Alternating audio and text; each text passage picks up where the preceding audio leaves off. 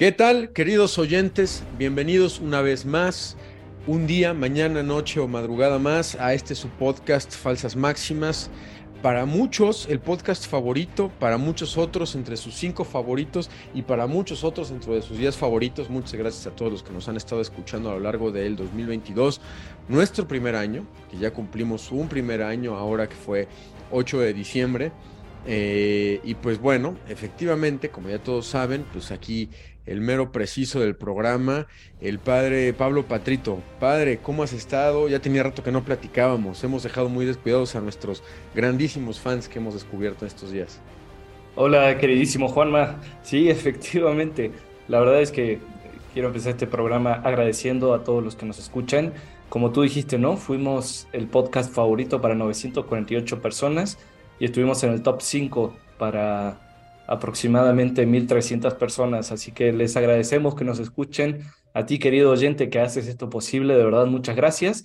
Y sí, Juanma, todo este tema del concurso de los nacimientos y todo lo que está pasando con la Suprema Corte de Justicia de la Nación Mexicana, sí nos ha tenido un poco eh, ocupados eh, en esta acción social, en este llamado a la acción que hemos hecho a nuestros oyentes a los que por cierto aprovechamos esta introducción para volver a invitar. Pero bueno, ya estamos aquí, ya estamos retomando el tema de la temporada, que es el seguimiento de Cristo, que la verdad que nos viene muy bien que caiga en medio del Adviento, porque justo el Adviento es la preparación para recibir a Cristo. Sí, efectivamente. De hecho, ya habíamos platicado en, el episodio anterior acerca de, pues, de la venida de Cristo y, veíamos el tema del Adviento, pero más eh, hablando del Adviento que viene. ¿no? Digamos, hubo un adviento que ya vino, un adviento que viene y un adviento que tenemos un poco más próximo, por así decirlo. Em, recuérdame, recuérdame el, autor padre después de que haga este comentario, pero este, se, nos, se nos proponen tres tipos de advientos, ¿no? Es la espera de la venida del Señor en el nacimiento, en el portal de Belén, que digamos ocurrió, ya irrumpió en la historia y ya cambió la historia para siempre. Eh, tenemos el adviento de la venida que va a ser de, nuestro Señor al final de los tiempos, del que hablamos en el episodio anterior, y también tenemos el adviento y esta espera a recibir a, nuestro Señor en la Eucaristía, en la, Eucaristía básicamente. Eh, ¿Me recuerdas, Padre, de quién, quién, estábamos platicando, quién era el autor? Ya sabes, yo para estas cosas de la memoria soy bastante malo. claro, Juanma. Em, el autor que dice esto es San Bernardo. San Bernardo, un autor espiritual del siglo XI, siglo XII, y em, uno, la verdad es que influyó muchísimo, gracias a Dios, en la reforma espiritual de la iglesia. Y San Bernardo comentaba esto de las tres venidas de Cristo. La primera venida de Cristo, según la carne, preparada y prometida por todo el Antiguo Testamento. La segunda venida de Cristo, propia, digamos, que es al final de los tiempos, cuando regrese glorioso de la derecha del Padre, para poner a todos sus enemigos como escabel de sus pies, como dice San Pablo, y para hacer justicia en la historia, para mostrar cómo Él es Señor de los tiempos y Señor de la eternidad. Y tenemos entre medio la venida espiritual de Cristo en el alma de los fieles, que tenemos que decirle que sí, a ejemplo de la Virgen María. Y de esta venida espiritual necesitamos, por supuesto, los sacramentos, de un modo eminente la Sagrada Eucaristía, y todos los recursos que nos da la vida de oración, la vida del Espíritu. Entonces sí, hay tres venidas de Cristo en la carne, en el Espíritu y al final de los tiempos, de modo glorioso. Y estas tres venidas de Cristo requieren de su debida preparación. Y ahora que, estamos, digo, no sé cuándo nos vayan a estar escuchando, pero en este momento estamos grabando cuando ya estamos en la tercera semana de Adviento y lo que queríamos hacer es, eh, retomando este tema de temporada de, el seguimiento de Cristo, eh, ofrecer diferentes eh, imágenes bíblicas de, personas que han sido invitadas, han sido llamadas al seguimiento de Cristo, eh, no, exclusivamente de esta temporada de Adviento, pero, sí comenzando, comenzando por aquí. Y una de las, de las figuras que se nos proponen dentro del Evangelio es la figura del seguimiento de Cristo que hacen los magos de Oriente. ¿no? Se nos habla de unos magos eh, la cultura popular, eh, nuestra infancia o las costumbres de, también de diferentes partes, pues nos han, han, hecho pensar que son tres, independientemente de cuántos hayan sido, eh, tenemos a los magos de Oriente que, que, que buscan, que buscan a Cristo, saben que viene, lo buscan, son llamados a, em, a encontrarse con él en el pesebre. Digo, no sabían dónde se lo iban a encontrar, pero sabían y esperaban la venida del Señor. Eh, padre, ¿qué, imágenes o qué, podemos encontrar dentro de, del ejemplo de los magos en su, actitud hacia el seguimiento de, la estrella, pero que en último término es el seguimiento de Cristo? Esta figura que estás proponiendo, Juanman, nos presenta un paradigma interesantísimo respecto a cómo seguir a Cristo. Y una de las primeras cosas que tenemos que ver es quiénes eran ellos. Los magos eran sabios, es decir, eh, por la palabra mago en las Sagradas Escrituras nos estamos refiriendo a reyes que eran sabios y miraban a los cielos, es decir, estaban atentos a lo que podemos decir los signos de los tiempos. Y no eran este, del pueblo escogido, entonces propiamente hablando ellos no habían recibido las profecías propias del pueblo de Israel, no habían tenido esa preparación, pero los magos podrían ser el paradigma de aquel que busca con honestidad la verdad. Buscando con honestidad la verdad, ellos la buscaban en los cielos, o sea, se dejaron guiar por la estrella, es decir, por algo que viene de lo alto, los magos pueden ser el paradigma de nosotros de cómo tenemos que estar abiertos a la verdad, pero particularmente a las verdades trascendentes, a las verdades que vienen de lo alto, a las verdades que están más allá de los simples bienes temporales, de las diversiones, etcétera. Es decir, eran, eran reyes, tenían una corte, tenían un montón de cosas que podíamos decir que podían distraerlos, pero no se dejaban enganchar ni por el poder, ni por los placeres, ni por las preocupaciones terrenales, sino que su búsqueda de la verdad estaba abierto a lo trascendente y por eso se dejaron guiar por la estrella y se pusieron en el camino. Esto respecto a quiénes eran ellos. Pero otra cosa que podemos sacar del paradigma de los magos es los regalos que le llevaron a Jesús. Bueno, antes no solamente estaban abiertos a los signos, sino que, eh, que podríamos decir eso es eso lo primero, es decir, la apertura a una verdad trascendente. Segundo, preguntarles a quien pudieran saber. Las estrellas, la estrella les, los guió a un lugar y ellos al final se acercaron y le preguntaron al rey Herodes y eh, por medio del rey Herodes también le consultaron a los sacerdotes del pueblo de Israel, a los escribas y también sacerdotes y escribas. Y por medio de los sacerdotes y escribas pudieron tener los signos auténticos revelados que los podían conducir al rey de reyes. ¿Qué cosa está interesante entonces? Apertura a la verdad, humildad para preguntar, encuentro con la fe, ya tenemos tres características, y vamos al cuarto, el culto que le rinden a Cristo. Sabemos por las Sagradas Escrituras, y también se ha permeado en la tradición popular, que los reyes magos ofrecieron oro, incienso y mirra. Y los padres de la iglesia vieron en estos tres regalos de los reyes magos el oro, reconocimiento de la realeza de Cristo, la mirra como reconocimiento de su humanidad y el incienso como reconocimiento de la divinidad.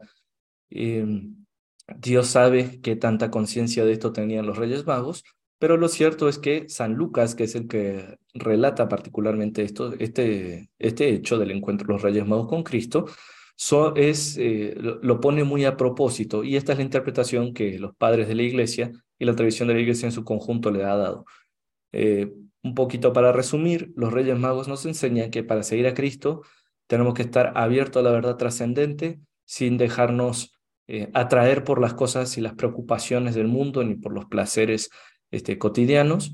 Segundo, acercarse a quien de verdad pueda guiarnos hacia Cristo, en este caso los que estaban destinados a la revelación primera, que eran los sacerdotes y los escribas, la interpretación de las Sagradas Escrituras.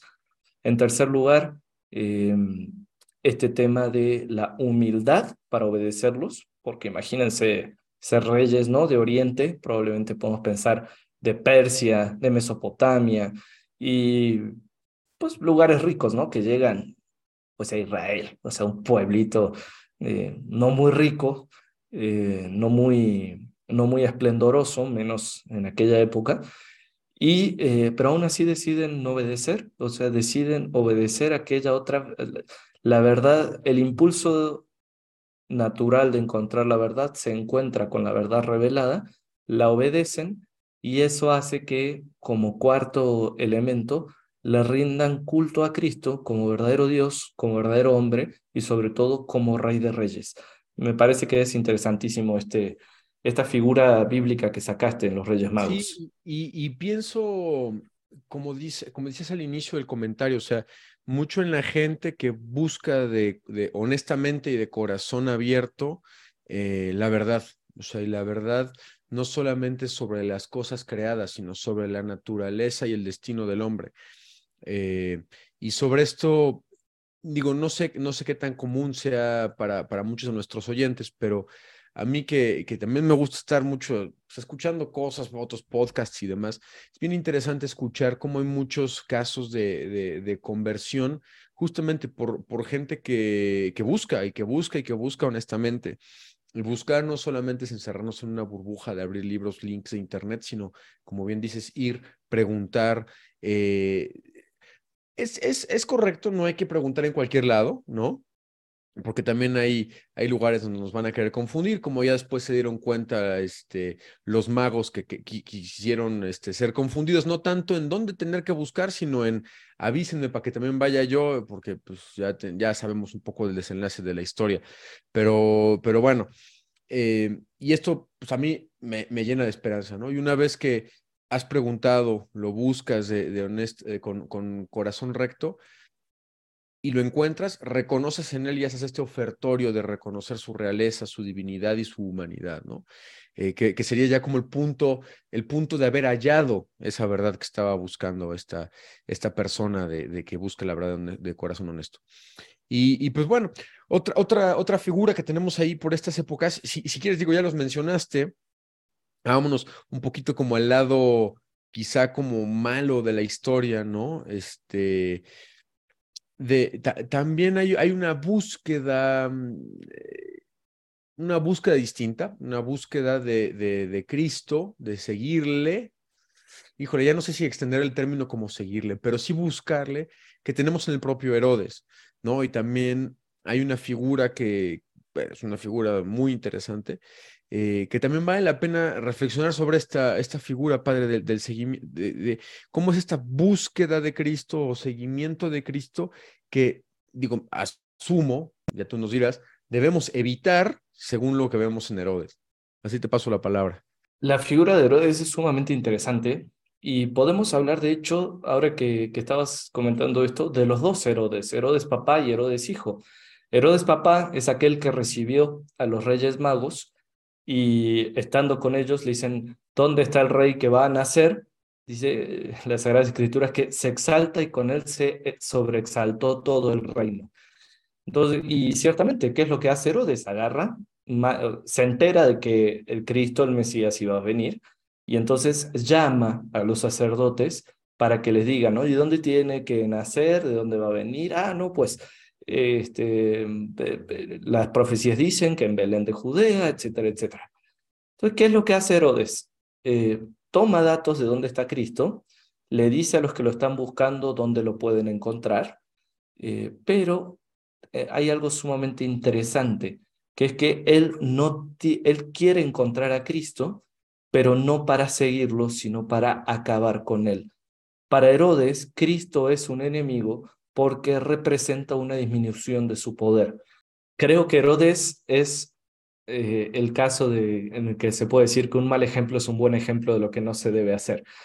Eh, para Herodes, Cristo es un enemigo porque él quiere retener su poder, un poder que por cierto es tiránico.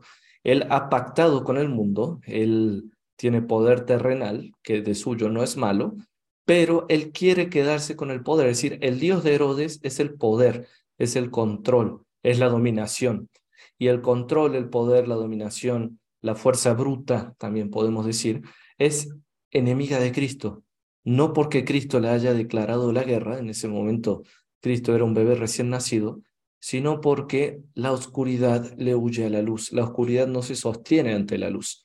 ¿Qué es lo que manda hacer Herodes entonces? Manda matar a todos los niños menores a tres años, así como había pasado con el faraón y con Moisés y se da así la matanza de los niños inocentes. Herodes nos muestra cómo eh, si alguien tiene en el corazón un Dios que no es Cristo, va a combatir a Cristo.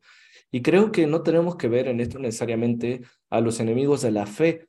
Me parece que nosotros mismos tenemos que tener cuidado de no caer en este paradigma. Sí, que, que eh, o sea, son, son estos ídolos, son estos reyes, son estos dioses que eh, muchas veces no son más que, que el, pecado al que decidimos obedecer. O sea, en Herodes era el, el, poder, pero podemos yo, yo sigo, sigo pensando mucho que estamos en una época donde obedecemos demasiado a la sensualidad y a la riqueza, por ejemplo, aunque no haya poder. Quizá el poder eh, compromete, tiene ciertas cosas eh, y quizá podríamos decir que son, eh, son dioses e ídolos más, más ligeros que, si escuchamos verdaderamente el Evangelio, nos vamos a dar cuenta que estamos siendo cuestionados y retados por la autoridad de Cristo. Sí, y de hecho esto nos da pie para hablar del Herodes hijo al que más o menos le pasó justamente eso. ¿Cuál fue la diferencia? Herodes hijo recibió la noticia de Cristo por medio de Juan el Bautista. Y dato curioso, Herodes hijo estaba abierto a la verdad. Dicen las Sagradas Escrituras, particularmente el Evangelio según San Lucas, que Herodes hijo disfrutaba la predicación de Juan. Y aunque lo tenía encarcelado, lo mandaba a llamar, lo escuchaba, se asustaba, lo volvía a encarcelar, pero seguía presente, es decir, estaba abierto a la verdad, sentía placer en escuchar la verdad, pero tenía una riña interna. Y, Herodes, en Herodes Hijo se nota más que no es tanto la cuestión del poder, sino que es más la cuestión de los placeres que el mundo ofrece. ¿Qué fue lo que pasó? A la hora decisiva, estaba en una fiesta, em, su sobrina, eh, su sobrina e hija adoptiva estaba bailando eh, pues se dejó, se, dejó seducir y le dice, te daré la mitad del reino en un, en un arrebato de sensualidad tremendo. ¿Y qué es lo que pasa? Llega y le dice, quiero la cabeza de Juan el Bautista. Y ahí Herodes hijo se ve en esta disyuntiva de, eh, disfruto la verdad que me dice, me ayuda a salir de mí mismo, pero, y acá empezamos, ¿no? Eh, seguramente estaba medio borracho, en primer lugar, ¿no? Estaba en plena fiesta. Segundo, le gustaban los placeres. Tercero, tenía un estilo de vida que no se dejaba interpelar por la verdad. Es decir, una cosa es sentir el gusto por la verdad, pero la otra es dejarse transformar por la verdad. Finalmente, él no dejaba a la esposa de su hermano y eso era lo que le denunciaba Juan el Bautista. Y en tercer lugar, se dejó llevar por los respetos humanos, porque eh, cuando llega su sobrina slash este, hija adoptiva a decirle que, que quería la cabeza de Juan el Bautista, no se la negó porque lo había dicho frente a muchos y iba a quedar en vergüenza. Acá podemos ver en ambos Herodes, papá e hijo, que no basta la apertura a la verdad, hay que también renunciar a todo aquello que nos impide seguir a Cristo.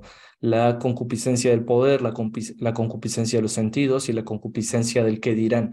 Esas tres cosas, por más que sepamos dónde viene Cristo, por más que conozcamos la verdad, pueden anular de facto en nuestras vidas el auténtico seguimiento de Cristo. ¿Qué es lo que hacen uno y otro? Generan muerte eh, en el sentido más físico posible. Uno manda a matar a los niños inocentes, el otro manda a matar a Juan el Bautista, pero al final ese tipo de vida engendra muerte. Bien interesante como contraposición, ¿no? Este, Herodes, o particularmente Herodes hijo, contra los reyes magos, ¿no? Ambos abiertos a la verdad, pero unos interpelados salen de su comodidad, decíamos, pues, son, son gente que puede dedicarse al estudio, pues seguramente sabios, eran reyes, eh, que salen y salen y salen al encuentro, salen de su comodidad, salen de su circunstancia, y el otro es, eh, me parece interesante, ¿no? Ah, qué, qué, qué, bonito, es un poco como, como la actitud de, de, y digo, nos pasa, y yo creo que me, he sentido también a veces descrito por esto, ay, qué bonito es el Evangelio, ¿no? Eh, qué bonito es esto que dice este santo, este, qué bonita es esta devoción en particular. Ok, pero eso te está moviendo a seguir a Cristo, a reconocer su divinidad, su humanidad y su realeza. Es un muy buen examen de conciencia, ¿no, padre? Fíjate que pensé que no íbamos a sacar aquí mucho para las pedradas y la rayada de conciencia, pero mira, ya nos está saliendo. Eh, muy buena reflexión para, para esta, esta temporada que, que, estamos preparando el corazón y no solamente las fiestas para recibir a nuestro Señor. Em, padre, hay, hay otros, otras imágenes, habíamos eh, platicado de, de, muchas, a ver, a ver este, cuál, cuántas más podemos abordar. Ah, pero a mí, en particular, ahorita igual por, la, por las festividades, lo que estamos preparando, me interesa mucho eh, que, que, platiquemos, que nos, que nos también nos cuentes em, qué, qué, aprendizaje podemos obtener de eh, los pastores, ¿no? Por ejemplo, los pastores me parece que es como muy circunstancial, ¿no? Estás en tu trabajo, pasando la noche, desconozco por qué estarían este, apacentando mientras este, era de noche. Me parece que en la noche tendrían que guardarlos en un corral, bueno, es otra cosa. Pero así, circunstancialmente, se les aparecen los ángeles, una multitud de ángeles, este, y, pues les anuncian la alegría del nacimiento de Cristo. Eh, y, bueno, van, van, y van y adorarlo y demás. Pero, pues bueno, padre, tú, tú, tú, qué, tú qué lees, qué eh, que nos, este, comparte la iglesia su sabiduría milenaria con respecto a la actitud y, el seguimiento que hacen estos pastores, ¿no? Que sin deberla ni temerla. Es una de las figuras más bonitas, este, yo creo. Vamos a ver quién eran los pastores en esa época. por una parte, eh, el rey de Israel habría de ser tomado de un linaje de pastores. Recordemos que cuando David es escogido rey, él era pastor, este, y el rey es el pastor del pueblo de Dios. Entonces también hay, a Dios le gusta esto de, de hacer similitudes en la historia, o sea, Dios, Dios es un excelente guionista de la historia humana. Y, y acá hay ciertamente un, principio. Ahora, ¿quiénes eran los pastores en la época de Jesús? Eh, eran los excluidos, eran los rudos, eran los que no encajaban bien en la sociedad y, y no es difícil preguntarnos por qué. O sea, pensemos en gente que está todo el día con animales, que tiene que llevarlos, tiene que traerlos, tiene que cuidarlos, vive, viven en las afueras de la ciudad. Eh, eso genera en ellos una especie de carácter tosco, pero además eh, ciertas costumbres propias, ¿no? O sea, desde, podemos pensar en la sociedad o costumbres más rústicas, por decirlo de alguna manera, que, hace que no encajen, o sea, realmente, y esto sigue pasando todavía en nuestras épocas, ¿no? Eh, tal vez no, no, no directamente con pastores, pero con otras profesiones. Em, profesiones que son muy buenas, son muy útiles, pero que uno mira a estas personas como excluidas o como si fueran de un estrato social más bajo, ¿no? Y, y además están afuera de la ciudad, es decir, no están ni en la Jerusalén, no están en, en Belén propiamente hablando, están excluidos y están a oscuras. Eh, esto que dices es raro que estén pastoreando de noche, habla también de una cierta vigilancia. El buen pastor es aquel que cuida sus ovejas en los momentos de peligro. Ellos estaban con las ovejas en el momento de oscuridad, en el momento en que podían ser atacadas por los lobos o por otros animales de caza. Entonces, a ver, desglosando un poquito esto, ¿qué característica había en estos pastores? Estaban vigilantes, estaban alertas, estaban, podemos decir, en una auténtica actitud de adviento. Y porque estaban vigilantes y alerta, este, se les aparece el ángel y les dice, una gran alegría les ha sido anunciada, ha nacido el Salvador.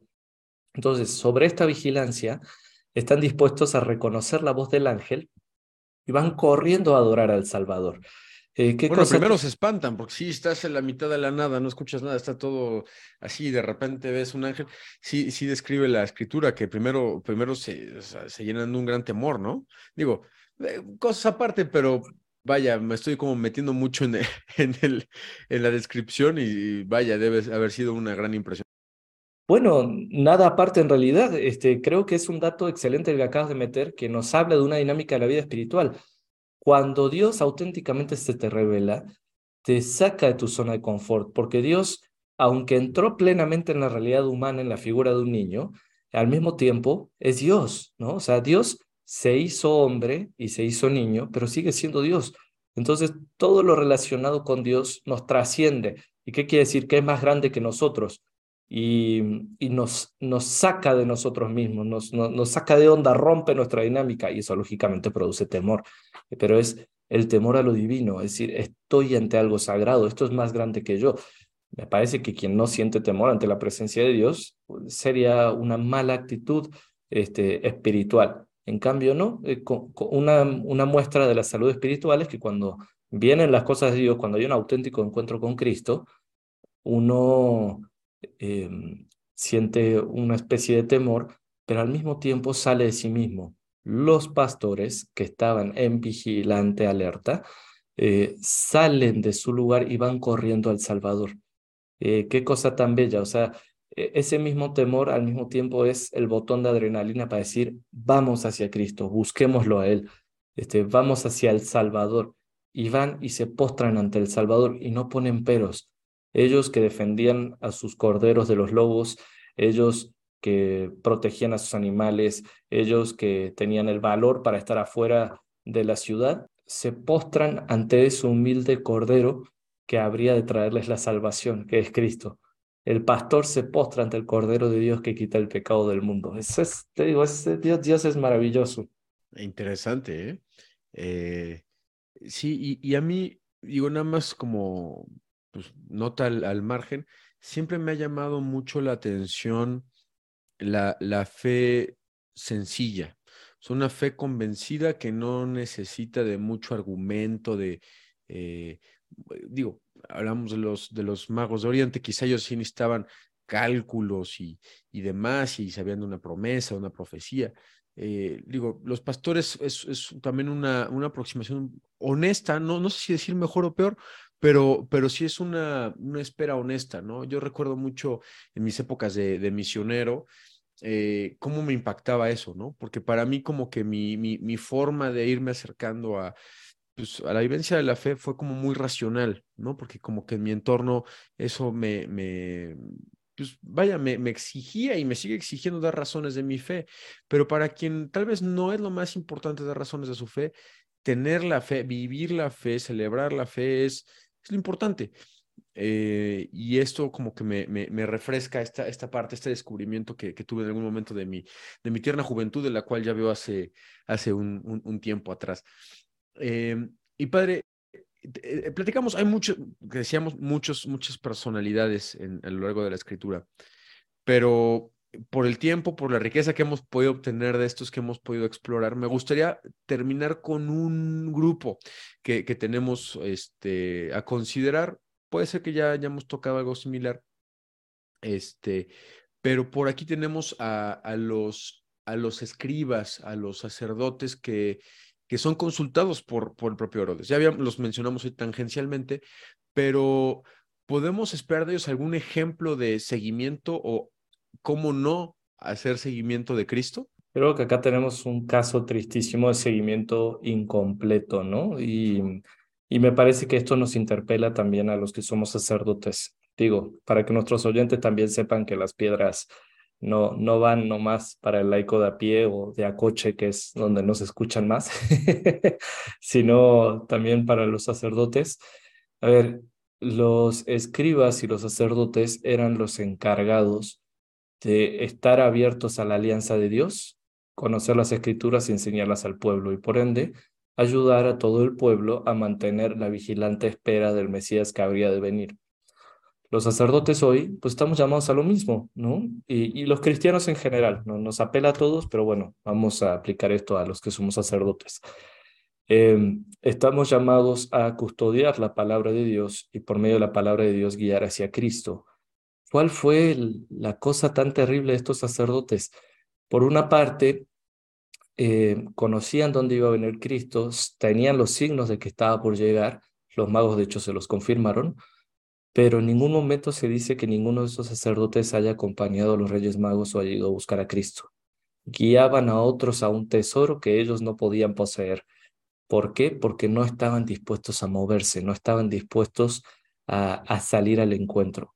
Y esto es, una advertencia para los que somos sacerdotes, que lo mismo nos puede pasar. Podemos decir muchas homilías, podemos dar muchas pláticas, podemos sentarnos a confesar horas, podemos celebrar cientos de misas, y no encontrarnos con Cristo, eh, no encontrarnos con el tesoro a quien guiamos a otros a llevar. Y eso es una tragedia. Pero esto nos puede pasar a, cualquier cristiano, no solo a los sacerdotes, ¿no? Hemos recibido la revelación de Cristo, sabemos dónde está, podemos ir a buscarlo, pero no salimos. ¿Qué detalle hay en común entre los sacerdotes y Herodes?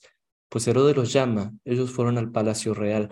Tal vez esto sea un guiño de cuando la espiritualidad o el seguimiento de Cristo pacta demasiado con los poderes del mundo y uno quiere, a lo mejor incluso por razones buenas, ¿no? El, tema del encuentro, el tema del diálogo con el mundo, termina pactando con ciertas cosas mundanas y esa misma mundanidad con la que uno ha pactado es la que te impide seguir a Cristo. Eh, creo de vuelta que es un buen ejemplo de lo que no se debe hacer. Híjole, este interpela mucho, eh, padre, porque digo, hemos, hemos platicado tú y yo que queremos eh, llegar sobre todo a pues, nuestros escuchas católicos que ya, ya tienen una formación, pero que queremos poder eh, proponer estas reflexiones y elementos de criterio para tener una fe más madura. Eh, decir, bueno, ¿cuántas veces este, o cuántos pasajes del Evangelio ya te sabes de memoria? No te, no te asegura este, la salvación del encuentro con Cristo, cuántos documentos del Concilio Vaticano II conoces, te sabes la genealogía de los papas de aquí al siglo XIX, eh, qué, qué, bien, o sea, qué, qué bonito, me, me, da mucho gusto y eso habla bien, ¿no? Pero eso no asegura que te estés encontrando con la, con la persona de Cristo, que al final pues, es donde tiene que orbitar toda nuestra, nuestra creencia y nuestra fe. Y eh, la verdad es que me, me, me, llama muchísimo la atención, me, gustó mucho este episodio eh, porque cómo, cómo nos, nos propone la, la, escritura, el Evangelio, o sea, estas, estas figuras, ¿no? Estas, estas presencias, o sea, y, y, y Cristo todavía ni siquiera hablaba, ¿estás de acuerdo? O sea, todavía ni hablaba, yo creo que María y José nada más veía que las cosas pasaban y de repente decían, ¿qué está pasando, no? Este, y, vaya, o sea, no, no, no, sé, no sé ni cómo describirlo, todavía ni siquiera hablaba y mira ya todo lo que nos está enseñando la escritura acerca de qué significa seguir genuinamente a Cristo, por dónde sí, por dónde no, cuáles son las intuiciones de lo que sí tenemos que seguir, cuáles son las intuiciones de lo que no tenemos que seguir y, y eh, cómo a través de eso fundamentar nuestra, nuestra, este, nuestra vivencia. Y ahora imaginémonos lo que puede hacer Cristo y lo que hizo y lo que ya sabemos un poco, no nos hagamos, pero lo que hizo Jesús cuando verdaderamente empezó a manifestarse, sí en, en, palabras, cuando empezó a decir, ven, cuando empezó a decir, sígueme, cuando empezó a hacer obras, actos, milagros, los ciegos empezaron a ver, los, los eh, cojos empezaron a caminar, como nos, nos, nos, comenta el Evangelio de hoy que estamos grabando. Eh, las maravillas que, que, sucedieron después, pues creo que pueden ser muy buena materia, eh, Padre Pablo, de nuestro próximo episodio este, pues ya, ya prácticamente estaremos en la cuarta semana de Navidad saboreándonos eh, las, las, las delicias de la temporada. Y pues bueno, eh, yo, yo nada más quisiera, eh, digo, ya, ya anticipamos esto que queremos ver, qué es, qué es todo este poder de este seguimiento de Cristo cuando nos llama, cuando nos interpela, cuando verdaderamente nos, nos llama a salir de nosotros mismos. Yo quisiera cerrar este episodio en el que estamos eh, hablando del seguimiento de Cristo por su mera presencia, sin siquiera hablar, sin siquiera haber obrado ningún milagro, para, para, para decir que muchas veces lo que escuchamos en, en, la misa, eh, muchas veces es en el catecismo y demás, la Navidad es para que Cristo nazca en tu corazón. Y es muy cierto. Eh, sin embargo, como, como feligres muchas veces ya me parece como, como receta, me parece como que ya, ya, es, ya es como un villancico de Luis Miguel, ¿no? Ya es como parte de la temporada, vas a, sabes que lo vas a escuchar. Pero ¿qué significa eso? ¿Cómo se materializa? ¿Cómo, ¿Cómo vivo a partir de eso? ¿Qué significa que Cristo nazca en mi corazón? O sea, que ponga mi nacimiento en la casa, que yo creo que esto, esto que estamos platicando, no lo quiero agotar solamente a lo que este podcast de confianza falsas máximas les ofrece, pero sí que esto puede ser una buena forma, una buena agenda de invitación al al, a que Cristo nazca en nuestros corazones entendido como seguirlo en su figura humilde, silenciosa eh, y procurando las actitudes de quienes fueron a buscarlo, a reconocer su altísima dignidad y evitando aquellas que por sus ataduras al pecado, pues no pudieron seguirle. Y pues padre, ¿tú, tú qué te llevas de este episodio? Oh, la verdad es que salí sorprendido porque como contamos y hablamos luego entre, entre los cortos, eh, entre los cortes, etcétera, luego nos salen cosas que ni siquiera tenemos planeados y la verdad salgo como con la necesidad de, de orar más. Y voy a retomar estas últimas palabras tuyas, Juanma, para unirlas con lo que decíamos al inicio del episodio. Eh, tres venidas de Cristo, para tres venidas de Cristo nos hemos tenido que preparar. Para la primera venida en la carne, humilde, silencioso, pequeño, en el portal de Belén. Eh, para la segunda venida, gloriosa. Y para esa venida intermedia, que es la venida en el, en el Espíritu. Y fíjense qué bonito es el Adviento, porque la primera parte del Adviento, como hemos comentado, desde que comenzó hasta el 16, eh, nos prepara eh, recordando que Cristo ha de volver y eh, reforzando la fe en ese punto. Y del 16 al 24, la novena de Navidad, nos, nos prepara para recordar y reforzar la fe en que Cristo ha vuelto. Pero tanto la fe en la primera venida como la fe en la segunda venida tienen que transformar nuestra vida para que nos preparemos en esa venida cotidiana, llamémoslo así, eh, en la que nos encontramos día a día. Así que día a día nosotros estamos en ese tema de seguir el ejemplo de los reyes magos, de los pastores, o, caer ¿no? en el mal ejercicio de Herodes papá, Herodes hijo, los sacerdotes, los escribas. Y, y me parece que, por una parte, me quedo impresionado de, del poder del silencio de Cristo y cómo Cristo se deja encontrar al final en el silencio. Ni los pastores ni los reyes magos hablaron mucho.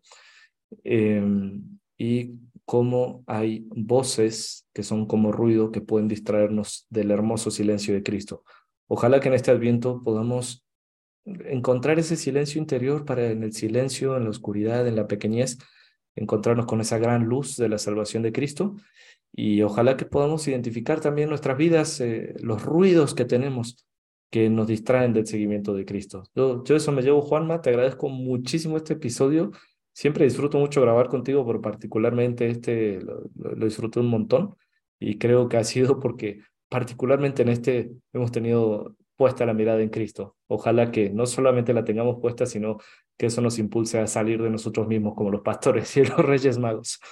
Que así sea, Padre. Y pues, eh, bueno, pues ya saben nuestra cantaleta, eh, matando un poco el momento inspirador espiritual. La cantaleta es eh, número uno, pues sigan, síganos en nuestras redes sociales. Ahí pueden también en, estos días encontrar esta campaña que estamos impulsando de sí a los nacimientos, a raíz de lo que platicábamos en, en uno de nuestros episodios anteriores, en que pues se está, está avanzando prácticamente en el Poder este, Judicial mexicano, pues una, una propuesta para que pues prácticamente no pueda existir ningún tipo de imagen que que, invite al culto público y en concreto en esta temporada eh, el tema de los nacimientos y que de hecho es el de donde surge la, toda esta situación. Les invitamos a escuchar todo el caso en nuestros episodios anteriores, creo que fue el antepasado, padre. Eh, y pues bueno, que sigan las redes sociales, vean en qué consiste, hay un hashtag y demás. Y pues bueno, ya que les dije las redes sociales, eh, pues recuerden que también estamos en Instagram, en Twitter, en Facebook, en YouTube, que de hecho no hemos contado a nuestros escuchas que también nos ven en YouTube, dentro de los números que estábamos presumiendo aquí, que nos andábamos este, parando mucho el cuello. No estamos contando a la gente que también está en YouTube, quienes nos ven por ahí, pues también saludos. Eh, y pues compartan, eh, transmitan eh, y pues si a ustedes les dejó algo así como a nosotros también nos deja cada episodio, pues por favor no se lo queden ustedes mismos, compártanlo. Y pues eso es todo por nuestra parte y que viva Cristo Rey. Viva.